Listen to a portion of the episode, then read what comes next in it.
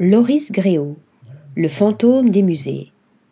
Après avoir investi le palais de Tokyo en 2008, avec notamment une impressionnante forêt lunaire d'arbres calcinés, et après avoir installé en 2013, sous la pyramide du Louvre, une monumentale et fantomatique sculpture drapée d'un voile noir sculpté, Loris Gréau revient au musée avec une exposition qui n'en est pas vraiment une, immatérielle, inquiétante et parfois imperceptible, interstitielle, subliminale et virale, l'exposition intitulée Les Nuits corticales se déploie en une succession de surprises au Petit Palais où elle s'infiltre à grand renfort d'effets spéciaux de la façade, la nuit, aux galeries, le jour, en passant par le jardin, tel un vaisseau fantôme ou une maison hantée.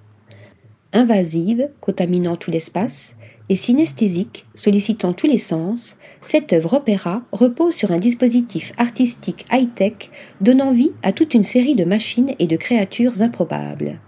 Un nouvel opus hautement technologique et poétique, nous parlant d'ubiquité, de liberté et d'immortalité. Gageons qu'il sera la légende urbaine du moment. Article rédigé par Stéphanie Duloup.